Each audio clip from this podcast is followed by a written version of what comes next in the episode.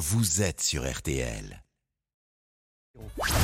10h15, 11h30, RTL vous régale. Avec Jean-Michel Zeka, Jean-Sébastien Petit-Demange et Louise Petit-Renault. Bonjour, bonjour à tous. Ça va les amis? Oui, Ciao ragazzi, buongiorno. Ah voilà, voilà, c'est comme ça que ça se passe. Ciao Euh, bienvenue dans un RTL vous régale, vous allez vite le comprendre, de classe mondiale. Mais tout ça, c'est question de classe mondiale, internationale, Deluxe. Ah bon?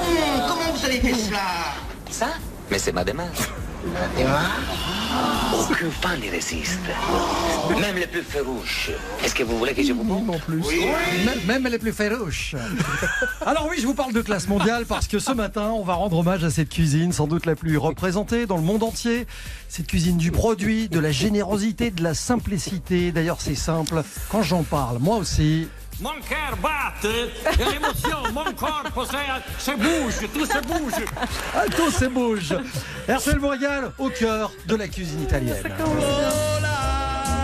Parce que cette émission, c'est l'émotion d'une tomate d'été avec un peu d'ail. Frottée sur un morceau de pain sec, réhydraté avec une huile d'olive à la couleur de l'or.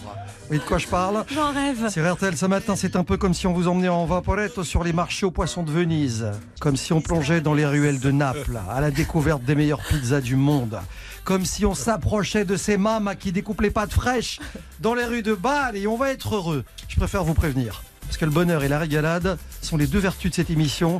Et qu'être heureux et bien manger, c'est sans doute ce qu'on sait faire de mieux ici. Comme style, Louisa. Ciao à tutti Ciao, bellissima. chiamo Luisa J'ai pris des cours d'italien Ouais, pour faire ça- cette ça- émission. ça fonctionne à merveille, en tout cas. impressionnant. Bon, la thématique du jour, vous l'aurez compris, qu'est-ce que la vraie cuisine italienne? D'où viennent les lasagnes, le minestrone, la pizza et j'en passe? Des vraies questions qui nous semblent existentielles ici. Et pour y répondre, bah, nous avons le roi de la carbonara, le roi de la cuisine italienne, le chef Denis Imbroisi. Bonjour Ciao Denis. tutti, buongiorno. Bienvenue, Denis. Merci de m'avoir invité. Merci. Et vous savez qu'on adore les champions dans cette émission. J'en ai déjà deux avec moi chaque semaine. Je vous laisse choisir la catégorie. Là, nous aurons la championne du monde de pizza, Caroline Maya. Et nous allons enfin savoir ce que c'est qu'une vraie pizza.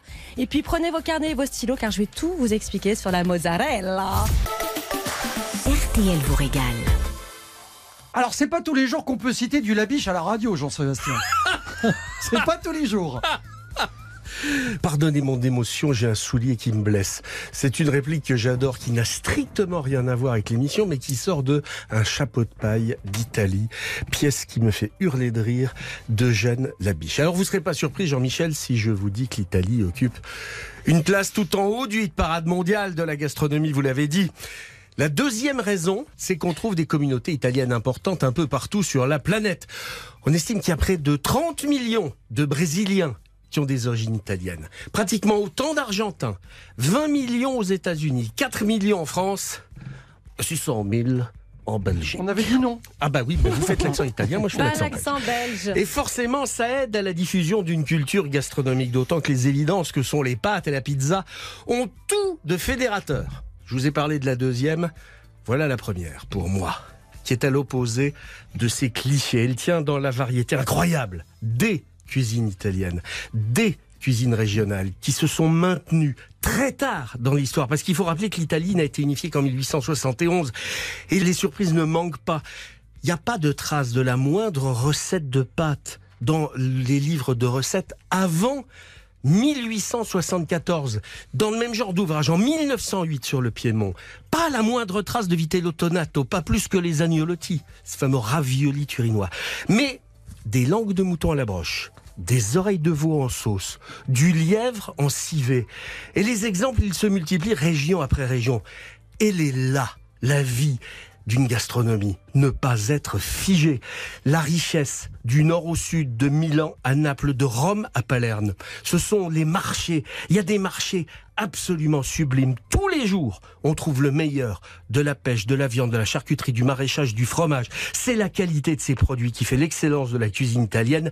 L'Italie n'a jamais eu une cuisine de cours, mais une cuisine simple, autour des produits, une gastronomie qui vient des campagnes, où les paysans ont créé des recettes succulentes avec des produits qu'ils avaient sous la main. C'est un des meilleurs exemples. Bah, c'est simplement les pâtes. Et ça, on y reviendra plus tard. Absolument. Denis Imbrosier, notre invité, il signe notamment la pasta et la vita. Euh, on aura l'occasion de vous offrir ce livre. D'ailleurs, je vais vous expliquer dans un instant Très comment vous livre. faites. Ouais, au 3210, vous pouvez déjà appeler maintenant euh, pour vous sélectionner pour le défi frigo. Denis, on parle de la cuisine italienne. On va, on va en parler dans quelques minutes, mais on devrait plutôt parler des cuisines italiennes. Parce Il y en que a comme. Jean-Sébastien le disait, Chaque région, chaque Voilà. ville, chaque village. et c'est extrêmement différent. Ben, l'accent comme l'accent, hein. notre, no- notre langue italienne est déjà assez compliquée. C'est-à-dire que pour parler bien italien, il faut vraiment aller dans les centres-villes. Mais autrement, quand tu passes des villages en village, même une recette peut changer. Même juste le nom d'une pâte peut être différent d'une zone à l'autre. La pâte, c'est la vie. La pasta e la vita, ragazzi. On en parle. C'est l'Italie qui est au menu et à l'honneur ce matin dans RTL vous régale. À tout de suite. RTL vous régale. RTL vous régale. Avec Jean-Michel Zeka, Jean-Sébastien Petit-Demange et Louise Petit-Renault. Quel bonheur Commencer le week-end comme ça dans RTL vous régale en vous parlant de cuisine italienne avec notre invité, euh, c'est Denis Imbrosi. Denis, je disais il y a quelques instants, Oui. euh, et vous, vous confirmiez d'ailleurs, on devrait parler des cuisines italiennes, etc. On parle des régions. Vous, vous êtes de Calabre. La Calabre, c'est le coup de pied de la la, botte? c'est la pointe de la botte, juste en face de la Sicile, je dirais la région, une des régions les plus sauvages d'Italie. hein. C'est Euh, pas forcément la plus touristique. Hein. Pas du tout parce qu'effectivement il n'y a pas beaucoup d'établissements qui accueillent euh, les tourismes, mais ça reste un- une région euh, tellement charmante, tellement belle, même au niveau des produits. Hum, pays de piment, d'oignons, de, de charcuterie La aussi quand même. rossa di Tropea, l'andouilla, L'oignon- le cacio cavallo, l'oignon Tropea. Et imagine, j'ai même ma, ma petite chienne qui est à la maison, je l'appelle Tropea parce que j'adore les oignons rouges des Tropea. Tu vois, Mange tous les Qui ont la particularité, ces oignons, de pouvoir être mangés crus et qui sont euh, quasi des pommes. Exactement, tu peux les croquer comme ça. Et même ma grand-mère me faisait manger les oignons de, rouges des Tropea quand j'avais euh, un rhume, par exemple, quand j'étais enrhumé. Mhm. J'ai croqué dedans, j'ai mangé. Après, effectivement, quand tu vas à l'école, tu sens un petit peu l'ail et l'oignon, mais bon, c'est pas grave. Mais ici, c'est une bonne chose de sentir l'ail et l'oignon. Il y, a, il y a des, il y a des typicités de la cuisine calabraise au-delà des produits, il y a des recettes traditionnelles. Si, si, si, si. C'est un- ça s'appelle un dialecte. Je vais te le dire d'abord en dialecte. A purpetti Ah, les boulettes C'est la polpetta di melanzane, ça veut dire la boulette d'aubergine. Par contre, c'est à base d'aubergine confite. C'est du pain rincé également, avec du lait, des œufs. Et c'est comme des polpette, exactement. C'est comme les boulettes, mais pas- végétariennes, sans viande. On a aussi les orecchiette et cime di rapa et saucisses. Il faut dire que le cochon. Les pâtes. exactement. Qu'on fait dans tout le sud de l'Italie. Tout sous hein. l'Italie, bien sûr. Et les orecchiette, c'est vraiment la forme euh, comme des petites oreilles. Sauté avec les cime di rapa, ce sont les pousses des brocolis et la saucisse des cochons noirs euh, avec laquelle on fait aussi l'andouilla, qui c'est une sobressade calabraise au piment. Faites l'andouille comme personne. Oh c'est bien de le savoir quand même. l'andouille qui est un truc un peu. euh, c'est piquant, hein. il y a, Ah du, il y a ouais, du piment. piquant, C'est une espèce de pâte de charcuterie. Et tu peux la tartiner presque. hein. C'est Ouais. un peu comme un, c'est un chorizo pour vous faire comprendre à l'antenne. hein. C'est un chorizo qu'on peut tartiner, mais c'est le monsieur chorizo, l'andouilla. Il faut pas la comparer. C'est vraiment quelque chose à part. Et effectivement, oui, sur un bon crouton de pain euh, au petit déjeuner le matin, c'est extraordinaire. Je vous le garantis. J'ai été élevé à ça. Il y a quelques recettes dans ce livre, La pasta et la vita, qu'on vous offre euh, au, au 3210 ce matin, à base justement de cette. euh, Douilla, de si, cette si. douilla. Ben, il y a la recette typique calabraise, c'est l'orecchiette et chimidira indouilla. Vous la trouvez dans le livre. Donc, n'hésitez pas à appeler pour gagner ce magnifique livre. On va y arriver euh, en début d'année, aux alentours du mois de février. euh, le le- l'or de la Calabre, c'est la bergamote. Tu peux le dire, oui. Effectivement, la bergamote, c'est l'agrume par excellence. On en produit, euh, 90% de la production mondiale est faite en Calabre. Qu'est-ce qu'on en fait? Alors, euh, principalement, c'est pour euh, les essences des parfums, pour les parfumeurs français qui créent du parfum aussi. Et aussi, nous, on, on fait la liqueur à la bergamote, on fait euh, tout avec, c'est-à-dire qu'on fait aussi des carpaccio de poisson, on l'utilise beaucoup en cuisine, dans la cosmétique, on l'utilise partout, quoi. le, le bonheur l'hiver de froisser une feuille de bergamote. Ah ben c'est top. Même dans les bouillons, dans Ouais, les soupes, dans les c'est bouillons, fantastique, dans les hein. consommés, ça nous on adore quoi. Denis, si on remonte, on traverse l'Italie Oui. du sud au nord, on remonte vers euh, Milan, Milan on remonte vers la Lombardie, ou on va dans le Piémont, tiens. Oui. On va dans le Piémont parce que c'est l'automne, et qui dit automne dit noisette, et qui dit noisette dit Piémont. Et tout à fait. Ben, les noisettes du Piémont, c'est très particulier. Elles sont magnifiques. Moi, j'en fais pas mal de, rec- de recettes à partir de la glace la noisette, qui pour moi c'est le best-seller, et aussi la giandouilla. Je sais pas si vous connaissez la giandouilla. Mhm. Cette pâte de chocolat à base de noisettes, ça ressemble un petit peu au Nutella, mais c'est Mhm. pas c'est pas vraiment ça. C'est c'est quelque chose d'extraordinaire et ça a le goût des rivianzi.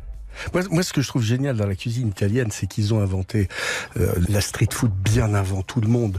Les Italiens ont une habitude de la cuisine de rue phénoménale, notamment dans le sud. Alors il y a les pizzas à Rome, évidemment, qu'on mange comme ça toute la toute la journée, euh, du matin jusqu'au soir. Moi, j'ai un souvenir d'avoir découvert les sandwichs à la rate euh, à Palerme.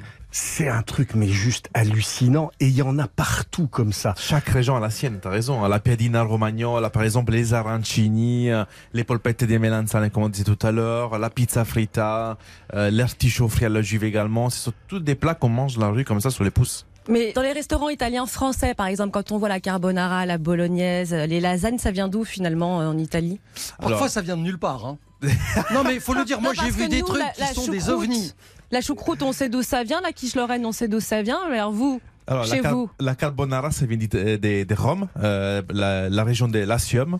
Euh, le vitello tonato, ça vient du Piémont. Euh, La cacio e pepe aussi, c'est Rome. Il faut savoir que beaucoup de pâtes, c'est beaucoup des centres-villes, grands villages et tout ça. Et ils sont liés surtout à la pauvreté italienne. C'est-à-dire que la carbonara, c'était typiquement les plats à base d'œufs, protéines, matières grasses, qui étaient faites cuisiner le matin pour être dégustés et mangés la journée. Un plat riche pour donner la force pour aller travailler. La cacio pepe, pareil, c'est vraiment les, les cacio, ça veut dire fromage, pepe, poivre. Donc c'est vraiment les choses basiques qu'on trouve par, C'est partout. extrêmement intéressant ce que vous dites parce que c'est vrai que c'est peut-être une des forces et une des richesses, euh, paradoxalement, de la cuisine italienne, c'est d'avoir fait de sa pauvreté une force. Ah Ouais. ben, c'est un peu ça. C'est mais ça toutes les cuisines en fait. Non, hein, mais si on y réfléchit un peu. C'est vrai, Ouais. mais par- moi je Ben, sais. les pot de feu en France, Bah la oui. blanquette des veaux, franchement. Moi j'avais une grand-mère qui, quand elle n'avait pas de, de parmesan, râpait de la mie de pain. Vous savez, elle faisait de la chapelure. Ma mère appelle ça les parmesans des pauvres. Bah oui, c'est ça, Ah. c'est exactement ça. Et faites le test un jour sur un, juste un spaghetti, vous, vous, vous râpez un peu de, de- de pain sec. Bon, et ça si y est, vous le poêlez à l'huile a d'olive, vous êtes encore plus heureux. Exactement. Ah. Ça commence, C'est un peu l'ambiance de cette émission. J'en sais qu'on va parler de pâtes justement Mais dans quelques instants. Euh, parce que mardi en plus c'est la journée mondiale des pâtes. On a le baron avec nous. Ah oui, puis d'ailleurs, Denis, je préfère te prévenir, tu Si. ne partiras pas d'ici sans nous avoir donné la recette de la carbonara. Ça que les marche. choses soient claires. Avec plaisir. On parle de pâtes dans quelques instants avec Jean-Sébastien. RTL vous régale. Avec Jean-Michel Zeka, Jean-Sébastien Petit-Demange et Louise Petit-Renaud. Arrivederci Roma. L'Italie est à l'honneur ce matin. Moi je ne ferai pas sans Remo cette année, vous l'avez Il compris. n'y avait aucun doute. Hein, Denis. Mbroisi qui est notre invité. On va parler des pâtes parce que c'est la journée mondiale des pâtes. Vous imaginez comme c'est important les pâtes dans le monde pour Ah qu'il y ait- une journée mondiale. Jean Seb, ça existe depuis longtemps et euh, il y en a partout des pâtes. On en trouve euh, en Chine il y a 4000 ans. Euh, On sait aujourd'hui que Marco Polo est un escroc. Euh, Marco Polo est un escroc. Il a pipoté avec une, conviction parfaite son voyage en, Chine. Il est apparu qu'il n'était pour rien dans l'arrivée des pâtes en Italie parce que si les Italiens ne sont pas les inventeurs des pâtes, ce sont néanmoins les Génois qui ont codifié la fabrication de la pasta avec une semoule de blé dur. Tout ça, ça s'est passé au XVIe siècle. Alors aujourd'hui, il est quasi impossible de faire le recensement de toutes les pâtes existantes, ne serait-ce qu'en Italie. Il y a les courtes, les fusilli, les farfallets, les penne, les macaroni. Il y a les familles des spaghettis, les pâtes longues. Il y a les tagliatelles qui font partie de la sous-famille des pâtes longues, larges et plates. Vous avez les pâtes longues et fines, comme les capelletti. Vous avez les coquillettes, les lasagnes, les bucatini. Enfin, il y, en a- il y a chaque forme, chaque longueur se marie avec un type de sauce. Les pâtes courtes s'accordent avec des sauces épaisses parce qu'elles absorbent particulièrement bien des saveurs.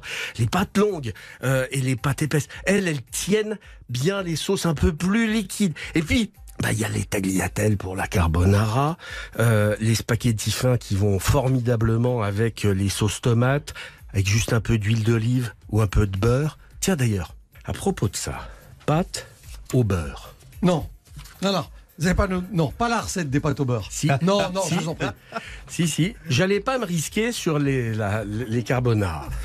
C'est sans doute la recette la plus connue qui, qui est capable de déclencher des conflits armés entre deux familles. D'autant que vous parlez de tagliatelle à la carbonara, on s'est regardé un peu avec Denis, on s'est dit c'est peut-être pas la pâte idéale pour la carbonara. Non, pour la, ça, la tagliatelle, non, effectivement. Bon, il y a débat. Bon. Oui, non, mais je dis, ça, ça déclenche un conflit armé.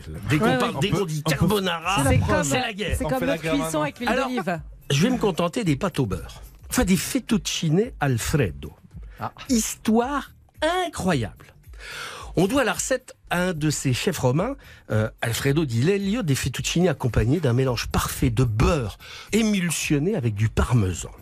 On est au milieu des années 1910. Le destin de ces pasta in bianco aurait pu s'en tenir là si deux stars de l'époque, Douglas Fairbanks et Mary Pickford, n'avaient fait un voyage de noces à Rome. Et ils rapportent la recette aux États-Unis. Et quand ils rentrent, ils racontent leur révélation des fettuccine Alfredo. Un siècle plus tard, aux États-Unis, on trouve dans les restaurants italiens des fettuccine Alfredo partout. Il y a des hypermarchés qui vendent des sauces Alfredo, qu'elles soient toutes prêtes, en tube, en bocal, alors qu'en Europe, rien. On ne connaît pas les fettuccine Alfredo. Ça reste cantonné aux deux restos romains de la famille d'Ilelio.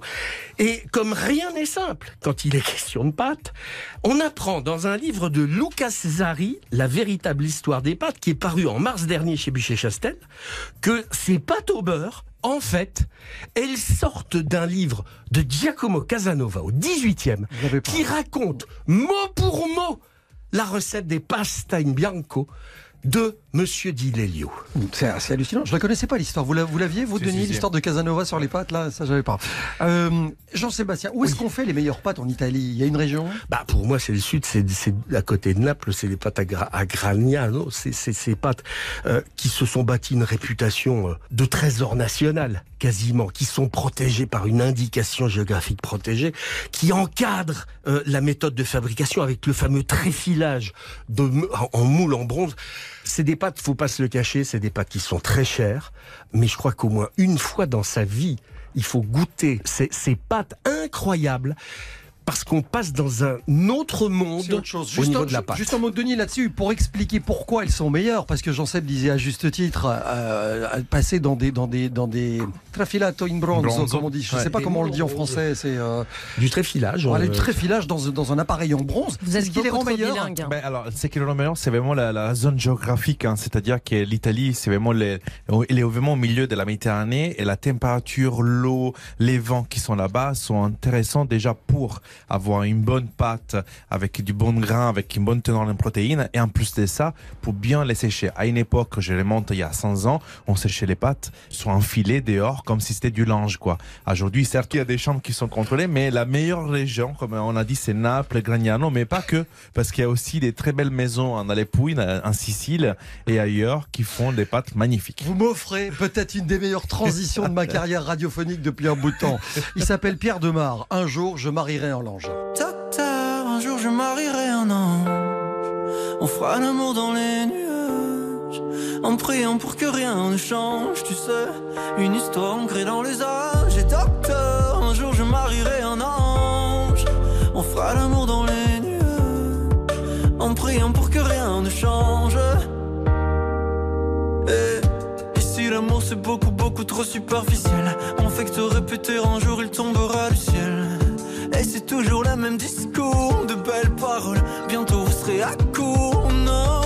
Aussitôt que le jour se lève, je m'en vais faire tout, je rêve. Que plus rien ne bouge sauf nos lèvres. Je m'élève. eh. Aussitôt que le jour se lève, je m'en vais faire tout, je rêve. D'un amour n'existant pas, qui pourtant m'attrustera. Docteur,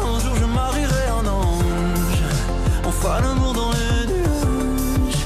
En priant pour que rien ne change, tu sais. Une histoire ancrée dans les âges. Et docteur, un jour je marierai un ange.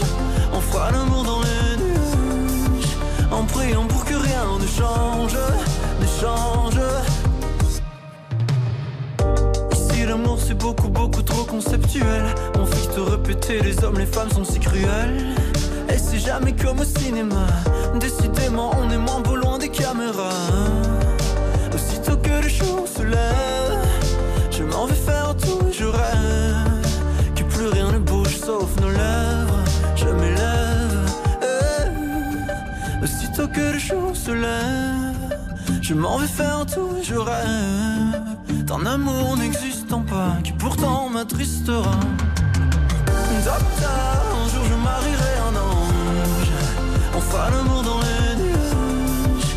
En priant pour que rien ne change, tu sais. Une histoire ancrée dans les âges. Et docteur, un jour je marierai un ange. On fera l'amour dans les nuages. En priant pour que rien ne change, ne change. C'est la révélation belge de l'année. Il s'appelle Pierre Demar. C'est son premier succès. Un jour, je marierai un ange sur RTL. RTL vous régale. Vous régale. Avec Jean-Michel Zeka, Jean-Sébastien Petit-Demange et Louise Petit-Renault. Les amis, on parle de cuisine italienne euh, ce matin dans, dans RTL vous régale avec Louise Petit-Renault, Jean-Sébastien Petit-Demange et Denis Imbrosi. Denis, euh, il y, a, il y a quelque chose dans la cuisine italienne qui est à part de la cuisine. D'ailleurs, des, des restaurants s'y consacrent à part entière, c'est la pizza. Et je voudrais qu'on en parle parce que c'est quelque chose d'extrêmement important. Il y a quelque chose de street food là-dedans. Quand une même, si. C'est une religion, voilà, exactement. C'est vraiment une culture, c'est vraiment quelque chose que euh, nous on mange tous les jours. Hein. C'est-à-dire que euh, on peut la manger pliée à portafolio, on peut la manger euh, classique comme on la connaît, euh, margarita ou autre, et on peut aussi la frire. Par exemple, la pizza frita, c'est extraordinaire aussi. Hum, hum, c'est un- c'est une tuerie ça. Euh, Est-ce que vous savez qu'il y a eu un championnat du monde qui a eu lieu en avril dernier Tout à fait, oui, oui, championnat du monde de pizza. Est-ce que vous savez que Caroline Maia, en avril dernier, à Parme, a été sacrée championne du monde de la pizza 2022 Magnifique. Elle est avec nous. C'est Ah, comme chez. Jean-Pierre Foucault, on l'a retrouvée, elle est là. Bonjour Caroline. Bonjour. Bienvenue dans Bonjour, RTL. Caroline. Vous regardez- eh, euh, franchement, on parle à une championne du monde. Là, là, là, là, là, là, là, là, là, là. On veut manger de la pizza Ne préjugez pas du mois de décembre. Alors, c'était quoi cette pizza que vous avez créée pour l'occasion euh, avec Alain Patrick Fauconnet? De, de quoi elle était composée? Quelle est la pizza qui vous permet de gagner ce titre? Alors, c'était une pizza euh, qui s'appelait C'era una volta. Donc, qui veut dire il était une fois en italien. Parce que c'est vrai que quand je fais des concours, euh, j'aime bien présenter une pizza qui a une histoire, en fait. Mhm. Et du coup, comme on aimait tous les deux les, les voyages, on a fait une, une pizza à base de produits de la mer. Donc, il y avait une bisque d'oursin et d'homard. Il y avait des Saint-Jacques brûlés au chalumeau. Il y avait des gambas marinées aux agrumes. Il y avait du corail d'oursin. Des tuiles à l'encre de pêche. Une écume d'eau de mer. Enfin, plein, plein de bonnes choses. Tout ça sur une seule pizza, on est d'accord Voilà, tout ça sur une seule pizza. Mais un- c'était très subtil. C'est ce qu'on appelle la pizza gastronomique, c'est ça Voilà, tout à fait. C'était euh, la catégorie pizza douée. Donc, c'est une pizza euh, réalisée à quatre mains. Donc, avec un chef et un pizzaiolo ou une pizzaiola dans mon cas.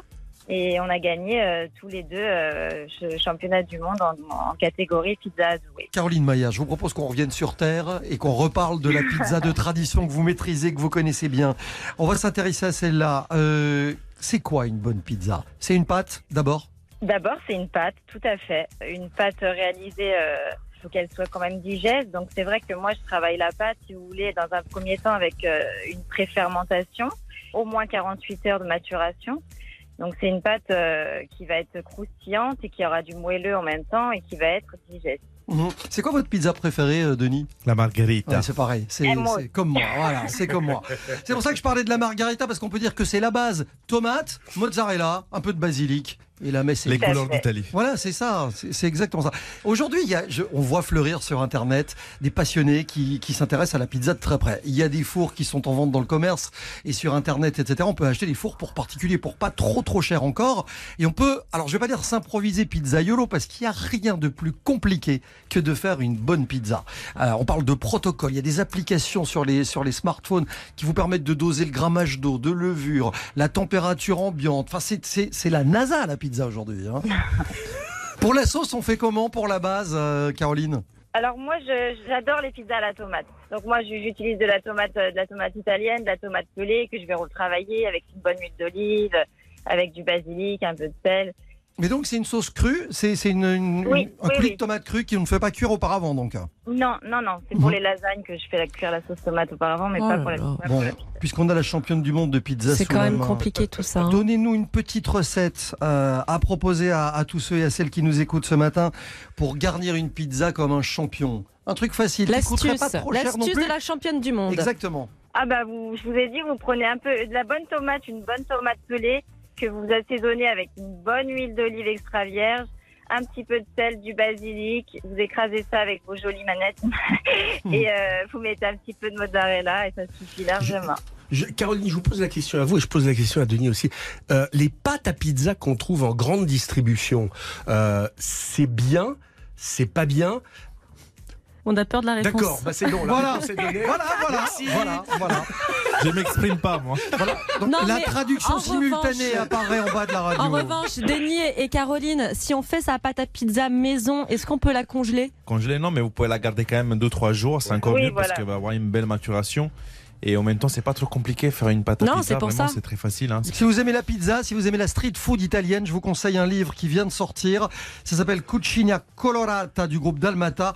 C'est signé par euh, Romain Bertin et Julien Boisiz. 101% napolitains. Ce sont les champions de la, de la pizza napolitaine. Naples, c'est la capitale de la pizza mondiale. Complètement. Et puisqu'on parle des pizzas avec la championne du monde, euh, je précise quand même, Caroline, que vous êtes euh, les pizzas du Puy-Vieux, 43 rue du Puy-Vieux, c'est à Saint-Priest dans le Rhône, juste à côté de Lyon, c'est ça? Oui, tout à fait. Voilà. Vous faites de la livraison en chrono fraîche? Alors moi, je suis vraiment très à l'ancienne. hein. Il n'y a pas de livraison, il n'y a pas pour venir jusqu'à nous. C'est- dingue parce que je disais, je disais mardi, c'est la journée mondiale euh, des, Des pâtes. pâtes. Est-ce qu'il y a une journée mondiale de la pizza Bien d'ailleurs sûr, il y a des journées mondiales pour tout. Non mais je me demande. là. Mais justement, ce n'est pas tout des pâtes et de la pizza. Merci Caroline Maya, c'était un bonheur de vous avoir avec nous. On vous souhaite un très bon week-end. Merci à vous aussi. Merci. Très bonne journée. C'est le juste pour 17 continuer. janvier. Le 17 janvier. Juste pour clôturer, on ne dit pas pizza, on dit la pizza. La pizza. La ben oui, pizza C'est pas la pizza, c'est pas la pizza, c'est la pizza. De la même manière qu'on ne dit pas, on ne devrait plus dire mozzarella. Non, non. On dit comment Mozzarella Eh ben Très voilà. bien, la mozzarella. Je prends un petit cours de prononciation et on se retrouve tout de suite pour décrypter la mozzarella. Elle est en progrès, c'est phénoménal. A tout de suite sur RTL. RTL vous régale. Jusqu'à 11h30, RTL vous régale. Jean-Michel Zeka, Jean-Sébastien Petit-Demange et Louise Petit-Renault. Bon, pour introduire la mozzarella dans cette émission, je crois que ça manquait un petit peu d'ambiance alors. Con la chitarra in mano. Lasciatemi cantare. Ça marche à tous les coups. Piano, piano. Deuxième fromage le plus vendu dans le monde derrière le cheddar, fromage le plus consommé en France derrière le camembert. Il est italien, il est connu dans le monde entier. Il s'agit bien de la mozzarella. Elle le, elle le tient, hein, ça y est. Ouais, je le tiens. Je le Alors, C'est incroyable ces chiffres quand même. Au final, c'est quoi la mozzarella? Alors, c'est un fromage à pâte filée. C'est produit à partir de lait de vache ou de lait de bufflonne. C'est un fromage qui est frais et pas affiné. C'est c'est fabriqué comment? Alors, explication Alors, très simple. Il faut d'abord, donc comme je vous l'ai dit, soit du lait de vache ou de bufflonne. Ce lait va devenir caillé, il va se solidifier, c'est les prémices de la fabrication d'un fromage. Et ce caillé va être découpé, puis trempé dans de très chaude pour être donc filé. Ce filage consiste à lever et tirer la pâte plusieurs fois jusqu'à obtenir ce fameux mélange filant grâce à l'eau chaude. Et ensuite, elle est mozzare, d'où le nom mozzarella, c'est-à-dire coupée pour donner cette forme de boule.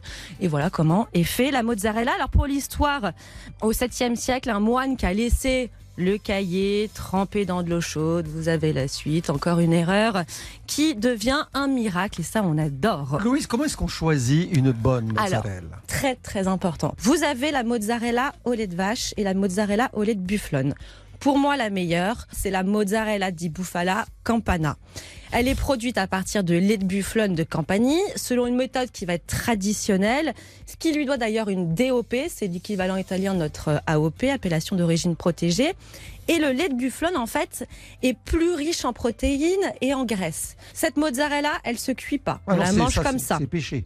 Donc pour les autres mozzarella, malheureusement, elles peuvent être produites dans le monde entier. Et d'ailleurs, l'Italie n'est pas du tout le premier producteur de mozzarella. Euh, vous avez par exemple la mozzarella au lait de vache, appelée mozzarella fior di latte, qui signifie fleur de lait. Euh, C'est celle qu'on trouve traditionnellement euh, dans le commerce. Et donc ça, choisissez la italienne de préférence et regardez la liste des ingrédients. Il faut qu'elle contienne uniquement du lait, de l'eau et du sel. Basta. Vous évitez celles qui ont de l'acide citrique, ce qui sert à accélérer la fermentation du lait. Donc regardez aussi l'apparence, il faut qu'elle soit ferme, ce qui va garantir euh, de la fraîcheur et surtout bah, un gage de qualité. Euh, Et celle-ci, elle se cuit, donc elle est top pour vos lasagnes, pour les pizzas, pour les gratins. Et puis pour la conserver, surtout vous la sortez pas de son sachet, hein. il faut qu'elle continue de baigner dans son petit lait dans l'eau pour pas qu'elle sèche. Voilà. Bon, Est-ce que vous c'est clair ou pas? Oui, bien sûr. limpide, je dirais même. Ouais, absolument. comme, comme une di Voilà. Bon, alors, est-ce que c'est bon pour la santé, au fait? Parce que Bah, c'est quand même calorique, la Eh mozzarella. bah attention Oh là là, j'ai une super bonne nouvelle. Bon, comme tous les produits laitiers, elle est, elle est particulièrement riche en calcium, ce qui est très bien. C'est un très bon antioxydant et elle ne fait pas grossir. C'est l'un des fromages les moins caloriques. Elle apporte les nutriments nécessaires aux besoins quotidiens du corps. Alors, est-ce que c'est recommandé dans un régime d'en manger 4-5 par jour C'est ce que j'allais dire, elle fait pas grossir. Je n'irai pas jusque-là. Quelle quantité c'est ça, Mais, mais franchement, vous pouvez y aller euh, parce que c'est ce qui est de, le fromage le moins calorique. Euh, pour ce qui est des recettes, alors moi je l'adore, euh, une très bonne mozzarella. Pour moi, elle se mange nature avec un filet d'huile d'olive. Basilic. Je vais laisser Denis nous donner euh, sa recette coup de cœur. Euh, sinon, comme vous savez, j'aime pas gaspiller. J'ai des astuces pour utiliser l'eau, le petit lait de la mozzarella. Vous mettez ce lait et cette eau dans une sauce tomate et ça va apporter un petit peu d'onctuosité et de Vous saveur. pouvez même les mettre dans des sacs à glaçons. Vous savez, les, euh, les, les petits sacs à glaçons, on mettait l'eau de la mozzarella là-dedans et vous pouvez mettre ça dans des cocktails et tout. Exactement. C'est absolument génial. Bon, allez-y, Denis, faites-nous rêver. Ben, t'as déjà tout dit, hein, franchement. Une bonne mozzarella, effectivement, déjà sortez-la du frigo deux heures avant parce qu'il faut vraiment la manger à température ambiante. Ça, c'est une astuce qu'il faut Oui. vraiment garder. Denis, une question. On parle Oui. de mozzarella. Ça tombe bien que vous soyez là parce que je voudrais que vous nous répondiez à cette question.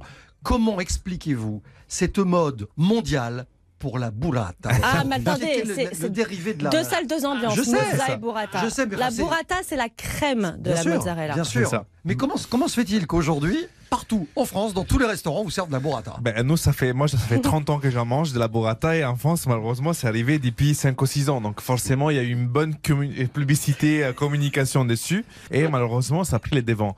Comme euh, Louise vient de le dire, la burrata, c'est burrata beurre. C'est le beurre de la crème du lait de, de la mozzarella. Et c'est quelque chose d'encore plus gras, encore plus fondant et plus crémeux à cœur. Moi, personnellement, j'adore et je préfère la mozzarella di bufala campana. Moi, l'été, je fais une recette de burrata et je me demande si c'est pas euh, de vous. De. Ah, c'est possible. Dites- Dites-moi, c'est c'est une, une espèce de gazpacho de, de, de C'est ça, pastèque c'est ça, c'est ça. avec des oignons rouges, du vinaigre. Et la corde de bœuf aussi, un peu de tomate corde de bœuf C'est dedans. exactement ça. Ouais. Du basilic. Ouais, et pastèque. Et la, pastèque, la ça pastèque, porte- bien ouais. sûr, bien sûr. Et vous posez une burrata là-dessus. Exactement. C'est signé Denis plus. Je fais ça tous les étés. C'est bien, c'est bien. la position du consommateur lambda, euh, qui, effectivement, l'Italie n'est pas le premier producteur de, de mozza. C'est qui? Euh, Je crois que c'est les Hollandais. On n'a pas envie de qui, euh, savoir. font- même les pays de l'Est, hein, Albanie, Ouais. Roumanie. L'Italie est quatrième ou cinquième Mm. producteur de, de. Bah, comme pour dans le notre monde. camembert. hein. Mais ce qu'on achète en supermarché, puisqu'on parle énormément de pouvoir d'achat en ce moment, il y a des trucs à choisir, il y a des, des choses à repérer, à part les DOP. euh, c'est- c'est- Il y a que celle-là qui est bonne. Ben, Louise a tout Que dit. hein, qui est c'est repérée. exactement. C'est la AOP qui protège vraiment la, la- l'origine. Mais même en France, hein, en France, vous avez euh, 51 AOP entre fromage, crème et beurre. C'est extraordinaire. En, en Italie, on en a un, un petit peu plus. Mais euh, c'est avec ça qu'il faut se baser pour acheter et surtout acheter de la mozzarella di bufala campana. Il n'y a rien de mieux, les amis. Voilà pour la mozzarella, la burrata. Vous voulez pas un petit tout, un petit coup encore euh, de. Lasciatemi cantare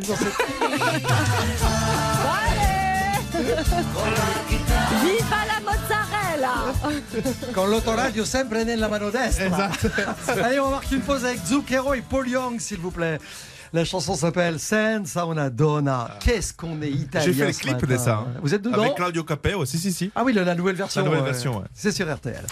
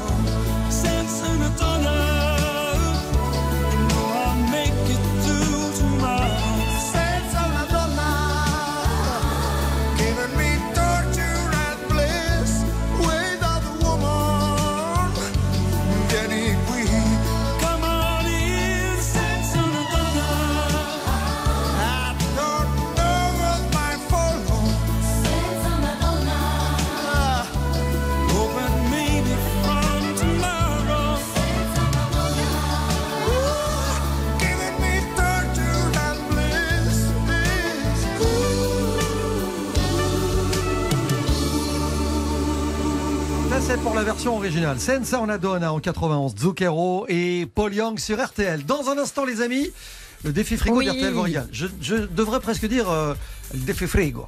Aujourd'hui, c'est le défi frigo. à tout de suite, je vous révèle l'ingrédient du jour. Le match, Jean-Seb Louise, à vivre dans un instant sur RTL. RTL vous régale. Vous régale Avec Jean-Michel Zeka, Jean-Sébastien Petit-Demange et Louise Petit-Renault. Très bonne matinée avec nous dans RTL Voyal sur RTL évidemment dans quelques minutes l'info d'11h avec Antoine Cavallero mais avant cela nous accueillons Guylaine. Guylaine bonjour. Bonjour toute l'équipe. Bienvenue. Bienvenue sur RTL.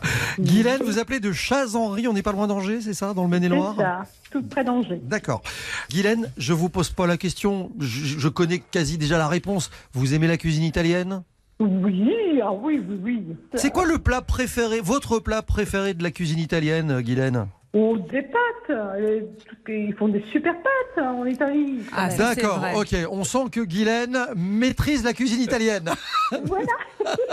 bon, vous arrivez avec un ingrédient qui euh, n'a rien à voir avec les pâtes. C'est l'ingrédient du défi Non. frigo de ce matin. Euh, Louise et Jean-Seb vont devoir imaginer deux recettes originales, inédites, Oui. tant qu'à faire. Sur base de quoi? Euh, il faut des bonnes chaussures pour les ramasser. Ça pique les doigts. Ah, ça pique les doigts. Ça- Ah, les châtaignes?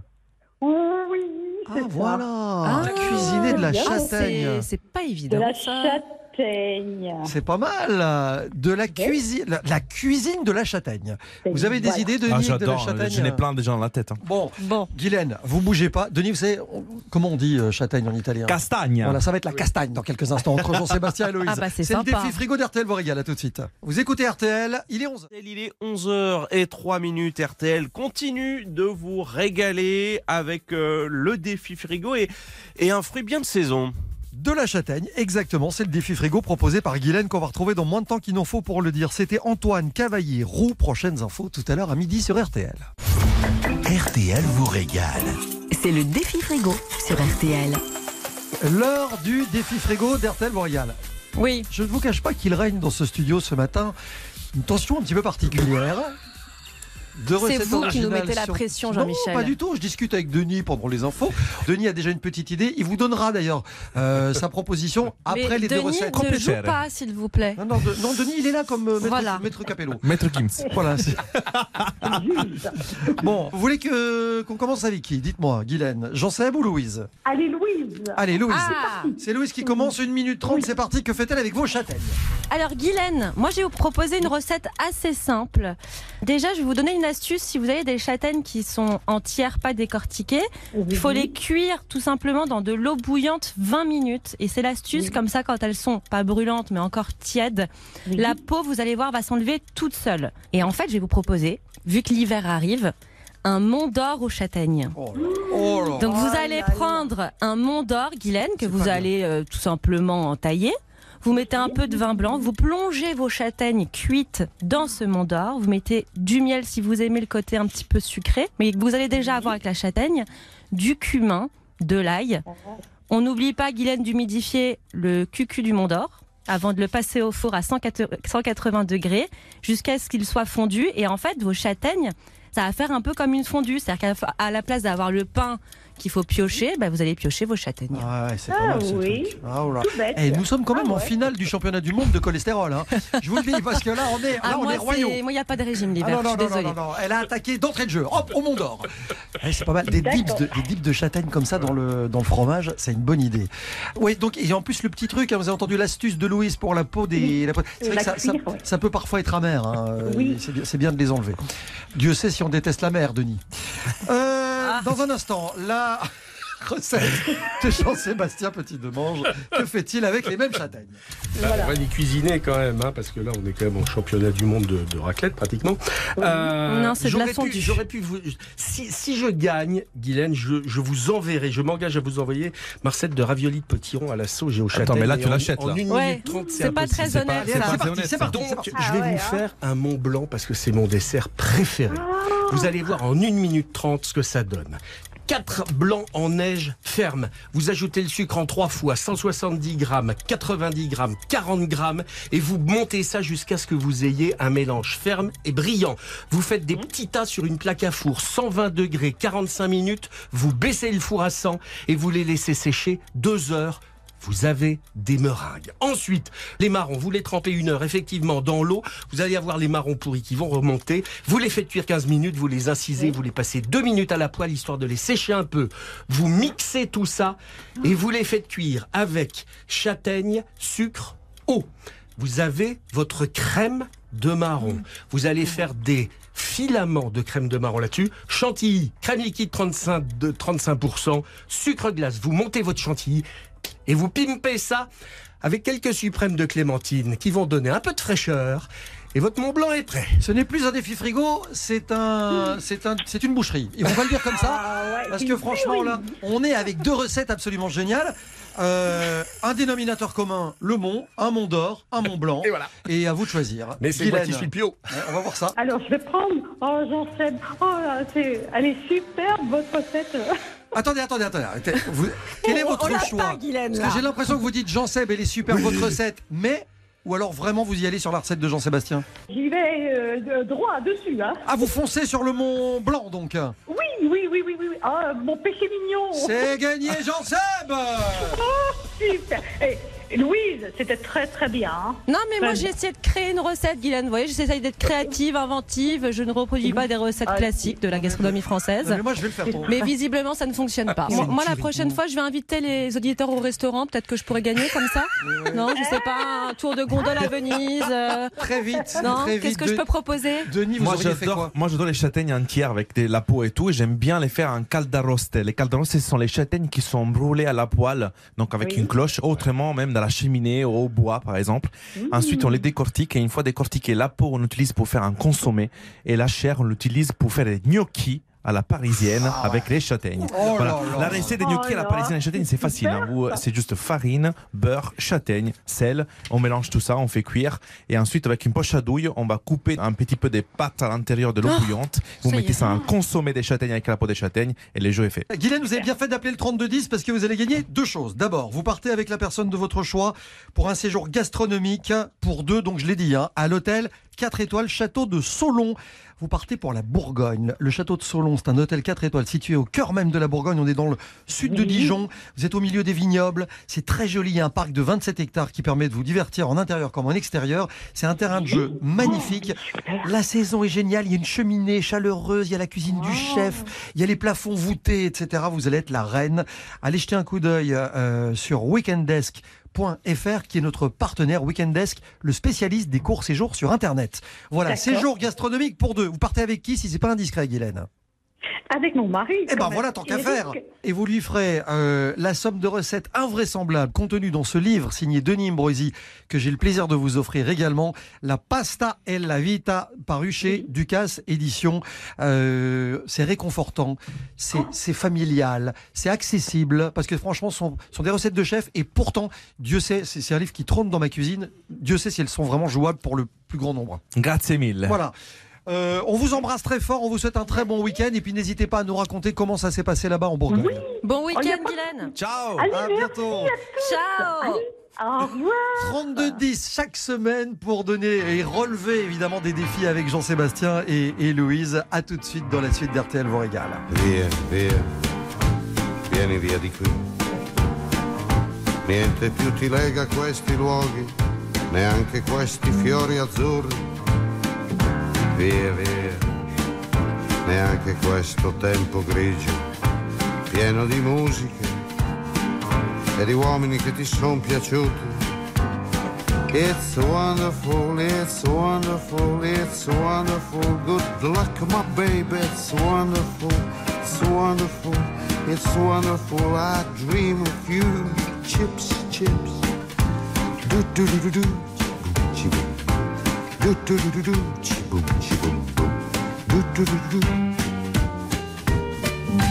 Via, via, vieni via con me. Entra in questo amore buio, non perderti per niente al mondo.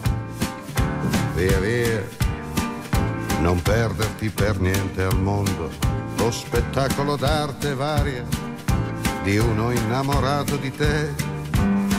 It's wonderful, that's wonderful, that's wonderful. Good luck, my baby, that's wonderful, that's wonderful, it's wonderful. I dream of you. Chips, chips. Do do do do do. Chip, chip. Do do do do do. Chip,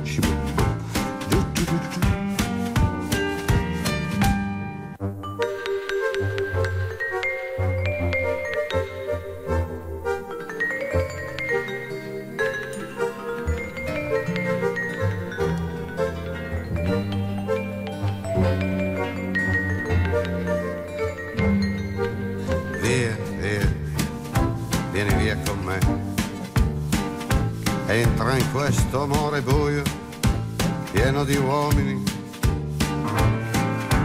Via, entra e fatti un bagno caldo.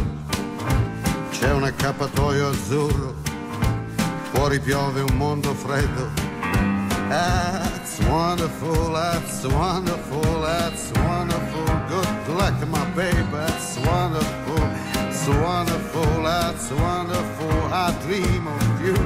Chips, chips, chips. Do do do do do, chi boom, chi boom boom. Do do do do do, chi boom, chi boom boom.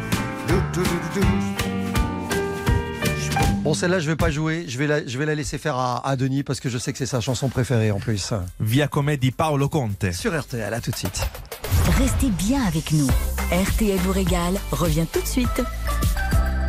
On se retrouve à 11h30 pour refaire la télé avec Samuel Etienne pour la 10 millième de question pour un champion. Jade, vous êtes ma championne. Est-ce que vous pouvez prononcer correctement le nom de notre autre invitée, la prof de chant de la Starac Adeline Tognotti. On vérifie avec elle tout à l'heure.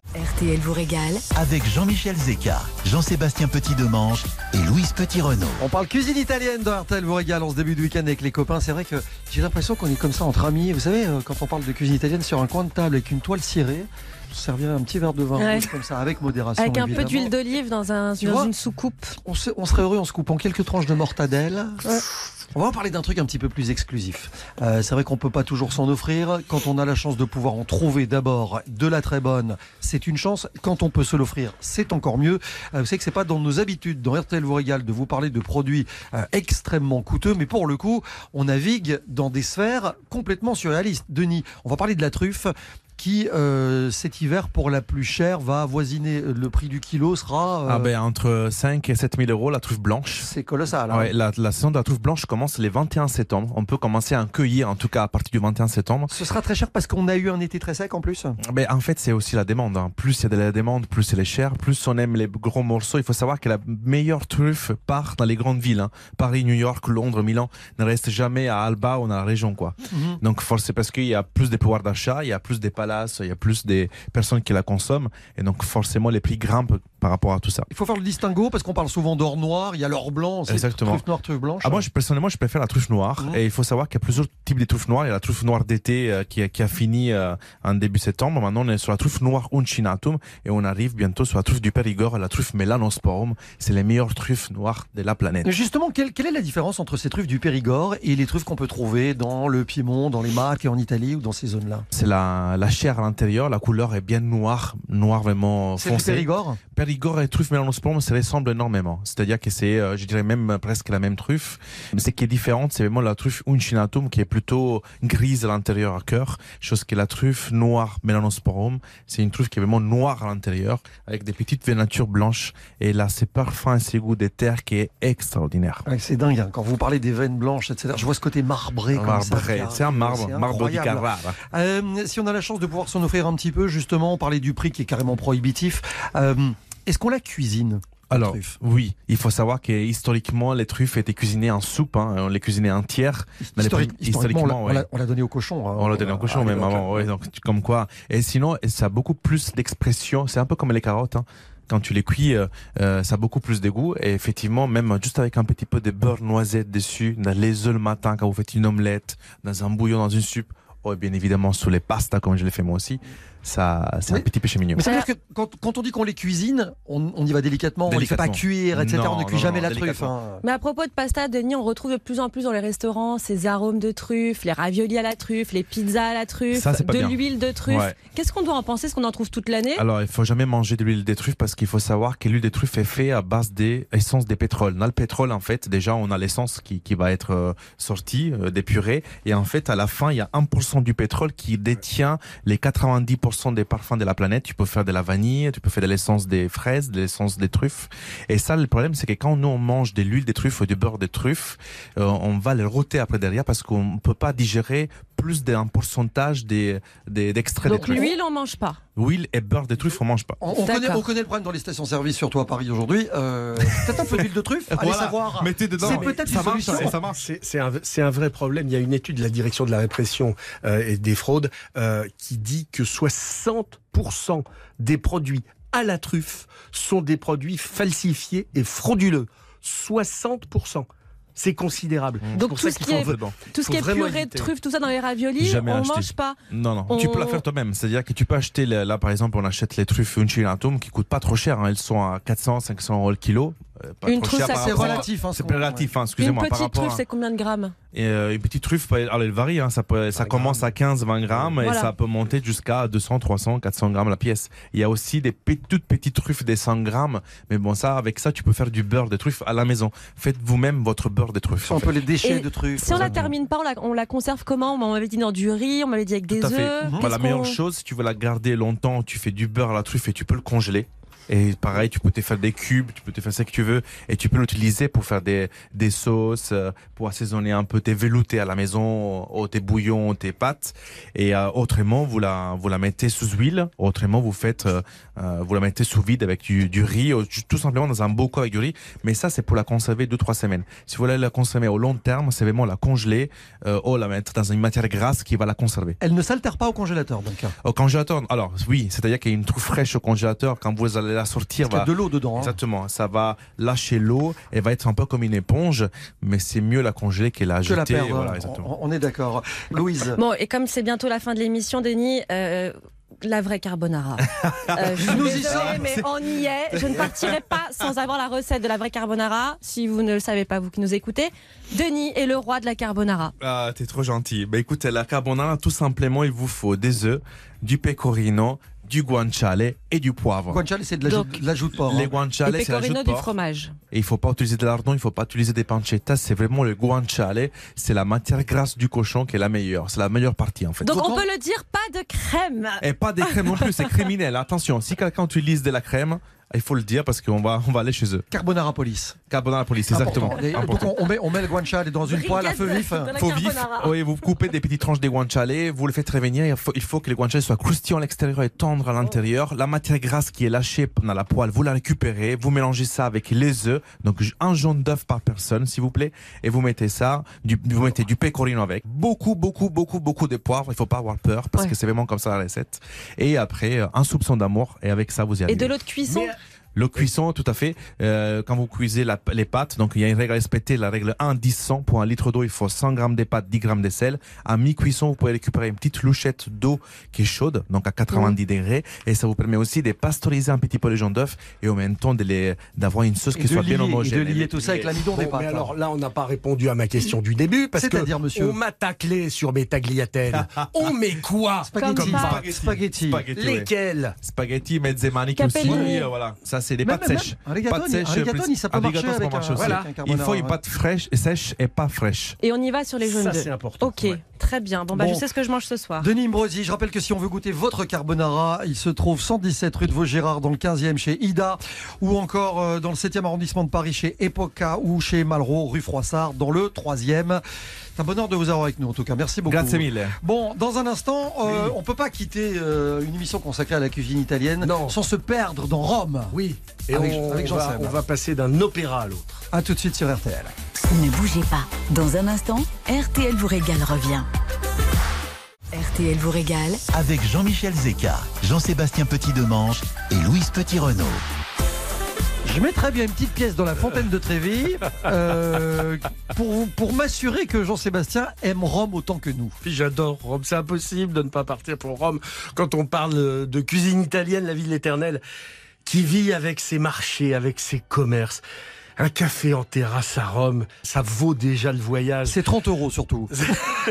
pas partout. Non, non, je plaisante. Pas partout. Et Rome, surtout, c'est une ville qui a réussi l'exploit de ne pas devenir un grand musée. C'est une ville qui vit, c'est une ville qui a un cœur et c'est une ville qui a une âme. Il y a beau avoir mille vestiges antiques, autant d'églises, de palais, renaissance ou témoignant d'un baroque absolument fastueux, Rome reste une ville avant tout de quartier. C'est un plaisir de déambuler dans les ruelles tellement typiques euh, du Trastevere. Et c'est de l'autre côté du Tibre, euh, quand on est dans le quartier dei Monti, quartier authentique qui est entre les collines du Viminal et de l'Esquilin.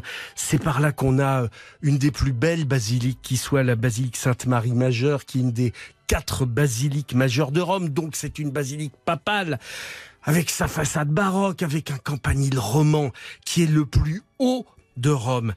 Et puis à l'intérieur, tout n'est que beauté et élégance, à l'image de ces 36 panneaux de mosaïque qui sont totalement sublimes. C'est ça, Rome. C'est ces paradoxes entre la magnificence d'une église et la beauté d'une place inoubliable. La Piazza del Popolo, c'est une place dont le décor date de la fin du 18e. Vous avez une obélisque égyptienne au milieu, une fontaine totalement étonnante, une église Santa Maria del Popolo du 15e. On y venait au Moyen Âge pour vénérer le saint ombilique. Qu'est-ce que c'est que ça? Alors ça, le cordon ombilical de Jésus. de Jésus. Ça paraît dingue, mais faut savoir que durant toute l'histoire, les vendeurs de reliques n'ont jamais manqué d'imagination. Ils vous vendaient les cornes de Moïse, ils vous vendaient les reliques du pain de la Seine, ils vous vendaient les plumes de l'archange Saint-Michel. Mais oui. Et puis, en parcourant tout ça, on trouve des trattoria, des restaurants, des chefs romains qui ne demandent pas que talent. Et parfois, les chefs romains, ils s'exportent même. À l'image d'Andrea Sagno, qui fait partie de cela. Il a 27 ans. Il est romain d'origine. Puis il officie à Paris depuis quelques années. Et depuis quelques mois, il est aux manettes d'une belle maison qui s'appelle le Passio Opéra, qui est rue Meyerbeer, juste à côté de l'Opéra de Paris. Et s'il est bien une cuisine que j'aime, c'est celle-là. Des légumes bio, des viandes qui proviennent d'élevage du Perche ou de Soule dans le Pays Basque. Les pâtes, elles sont toutes faites maison. Les charcuteries sont italiennes, elles sont affinées par Nicolas Balestra. C'est un bonheur dans les assiettes. Moi, j'ai encore le goût de ces papardelles cèpes, girolles. Les pâtes avaient tellement de mâche que j'ai cru manger de la viande. Les spaghettis, j'ai pensé à vous, Jean-Michel. La matriciana. Si ma référence en matriciana, c'est là-bas, les polpettes, c'est euh, pour moi Jean-Michel Zeka. Vous imaginez un peu que le curseur, où il est placé, euh, rue Meyerbeer, au patio, grâce à Andrea Assegno qu'il faut aller voir, qu'il faut aller goûter, parce que c'est effectivement, et on va, on va boucler la boucle, la cuisine italienne est sans doute celle qui s'est le mieux exportée dans le monde sans être galvaudée. Pour terminer, on est aux portes de l'hiver. Euh, le plat qui vous réconforte le plus dans la cuisine italienne S'il y en avait un seul, ce serait lequel? Ah ben pour moi c'est les gnocchi à la sorrentina de ma maman. Ah ouais. Ces gnocchi fondants, on dirait des bisous lactés avec de la mozzarella filante dessus, du basilic euh, très parfumé. Ce sont des plats partagés surtout le dimanche. RTL vous régale. RTL vous régale Avec Jean-Michel Zeka, Jean-Sébastien Petit-Demange et Louise Petit-Renault. Louise, justement, il s'en est passé des choses dans cette émission italienne ce matin. Bah, viva Italia, déjà j'ai envie de vous dire. Orecchiette au brocoli et saucisses, polpette aux aubergines. Chaque région a bien ses spécialités. Mais notre conclusion, c'est que n'importe où, bah, c'est bon et magique. La conclusion, c'est que vous ne dites plus mozzarella. Merci en tout cas, Denis, de nous avoir partagé tes secrets de gourmandise italienne. Jean-Seb nous a fait un portrait tiré à quatre épingles de la pasta, la championne du monde de la pizza. Caroline Maya nous a donné envie que sa pizza, il était une fois. J'ai essayé de vous guider dans vos choix de mozzarella. Puis après toutes ces petites folies, bah, moi je m'en vais à Megève pour euh, le festival Tokissime où j'ai à goûter 8 fondus en 2 heures. C'est un concours, j'en suis très fière. Et puis, vous de tout cœur. je vous dis à la semaine prochaine. Halloween oblige, une émission consacrée à la cuisine des sorcières. Filtre magique, gourmandise démoniaque, etc. Je rappelle que si vous voulez vous lancer dans l'univers de la pizza euh, et de la street food napolitaine, euh, lisez et achetez vos Cucina Colorata 101% napolitain du groupe Dalmata. C'est signé Romain Bertin et Julien Boisy. C'est truffé de très très bons conseils pour faire la cuisine comme là-bas. Et puis la pasta et la vita par l'excellent Denis Imbroisi qui était notre invité. C'est chez Ducasse Édition. Merci mille fois Denis. Wow, merci les gars. Eh ben voilà, on va faire comme ça. Tout de suite, tout de suite, euh, RTL euh, propose de retrouver euh, Jade et Eric Dussard. Alors ils reçoivent Adeline Tognotti, elle est prof de chant de la Star Academy, et Samuel Etienne qui refont la télé avec tout ce beau Je vous souhaite un très très bon week-end et à la semaine prochaine.